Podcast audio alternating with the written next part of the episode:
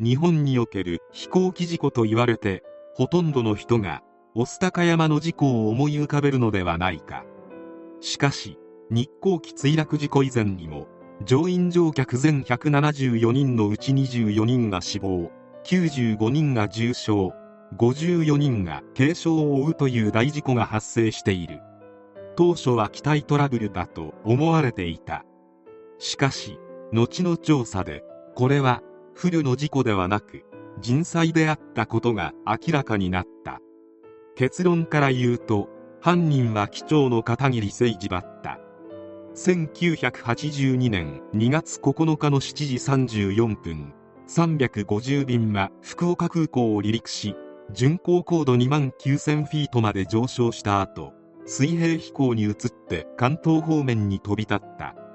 そして8時19分頃に羽田空港に近づいたため徐々に降下して着陸態勢に入るように管制官から指示があった。石川幸文副操縦士が高度500フィートとコールしたところ片桐誠二機長はなぜか返答せず。続いて8時43分石川幸文副操縦士はミニマムとコールするとこれに対しても小さな声でチェックとだけ返答。本来ならば Go アラウンドもしくはランディングと答えるべきところ規定にそぐわない返し方をしたのである。そして事件は起きた。時速250キロの速度で高度164フィートの場所を飛行していたこの時に片桐機長は自動操縦を解除。突然操縦桿を逆噴射位置へ操作した。機種が大きく下がっていることに気づいた石川副操縦士は操縦桿を戻そうとするが片桐機長が両手で強く押し込んでいるためになかなか引き戻すことができないこの時機体は機首を下にしてほぼ垂直状態になっており乗客の体は座席から浮き上がっていたとされている。どんなに恐ろしい状態であろうか。この状態になるまでにコクピットには警告音が鳴り響いていたが石川副操縦士は懸命に「キャプテンやめてください」と叫び続けていた。しかし片桐機長は聞く耳を持たず操縦桿を押し込んだまま8時44分7秒に飛行機は滑走路の510メートル手前の東京湾の浅瀬に突っ込んでいった。墜落の衝撃で機体は前方出入り口付近を境に2つに分かれ破損した機体後部が機体全部に乗り上げるような形になった。事故直後に石川副操縦士は信じられない思いでキャプテンなんてことをしてくれたんですかと片桐機長に詰め寄ったが本人はぼんやりした様子で自分がやったことの重大さに気づいていない様子だった。怒りが収まらず片桐機長につかみかかっていた石川副操縦士を客室乗務員たちが何とか止めるとやっと自分たちが会場にいることに気づいたようで片桐機長は泣き出してしまった。不幸中の幸いであったのが350便が墜落した場所が滑走路ではなく東京湾だったことである。この事件が起きた前日東京都のホテルニュージャパンで大規模な火災が起きていた。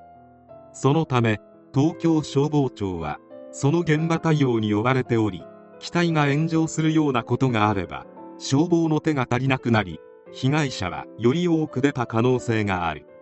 とはいえ2月という真冬の水温は10度以下と低く衝撃で意識を失っている乗客や物の隙間に挟まって身動きが取れずにいる乗客は投資してしまう危険性がある。東京消防庁は救助要請を受けてから24分で水難救助隊特別救助隊などを派遣し救助活動を開始。付近にいた民間の漁船も救助活動に加わった。また乗客の中でも軽傷だった者や動ける者は率先して乗務員の手伝いを申し出て救助活動を行った。水深1メートルと浅瀬に墜落したこと明るい朝の時間帯で岸が近くに見えていたことそして乗客の多くがビジネス目的で搭乗していた社会人であったことなどの理由で大事故であったにもかかわらずパニックになるものが出ず救助活動は比較的スムーズに進んだという。石川副操縦士や客室乗務員も怪我を負いながらも互い助け合いながら懸命に救助活動を行った。しかしそんな中気になる男の姿が見えない。機長の片桐である。なんと片桐は自分が起こした事件から40分後に我先にと救命ボートに乗り込み事件現場から去っていたのである。航空法第75条にも機長は旅客の救助及び地上または水上の人または物件に対する避難の防止に必要な手段を尽くさなければならない。とあるのにそれを放棄していた。懸命な救助が行われたとはいえ乗員乗客全174人のうち24人が死亡95人が重傷54人が軽傷を負うという大航空事件。事故後の調査で以前から片桐誠二には精神的におかしくなっていたことが分かった。始まりは1976年頃。幻聴や幻覚に悩まされるようになったという。そして雰囲気も暗くなっていきうつのような状態に。それに伴い業務上のミスも増えてき乗務を休むことも増えてきた。そして11月16日には成田発モスクワ経由ロンドン行きの便に乗務した際管制官の指示に反応が遅れて急ブレーキをかける。飛行経路を逸脱するといった操作ミスをしてしまい上司から乗務予定を取り消されてしまう。この事故の後にうつ病の診断をされしばらく療養していた。復帰後しばらくは国内線の副操縦士として勤務していたが10月6日に病院からよく打つ状態にあるが機長としての勤務は可能との意見書を送ってもらい11月からは機長に復帰。今回の事件が起きる前日にも飛行機の機体が90度近く傾いて急降下。あわや墜落というヒヤリハットを起こしている。ちなみにこのミスをフォローしたのが石川副操縦士である。前日も片桐と一緒に乗っていたのだ。石川副操縦士もどこか片桐がおかしいとは気づいていたものの上司である機長のミスを逐一会社に報告するのは良くないと思ったのか一連の出来事を会社に報告しなかった。そして事件は起きた。片桐誠二は業務上過失致死により逮捕されたが精神鑑定により妄想性精神分裂病と診断され心神喪失の状態にあったとのことで不起訴処分釈放となった。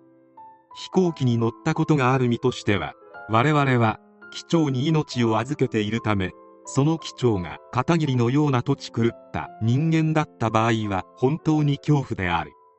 この事件の3年後に日航機墜落事故があったことや救助がスムーズに行われていたことから忘れられがちであるが少なくとも乗客24人の尊い命が失われている。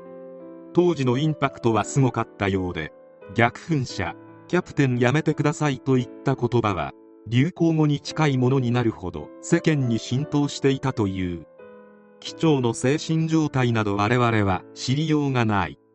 片桐のような機長が操縦する飛行機に当たらないよう祈るばかりである。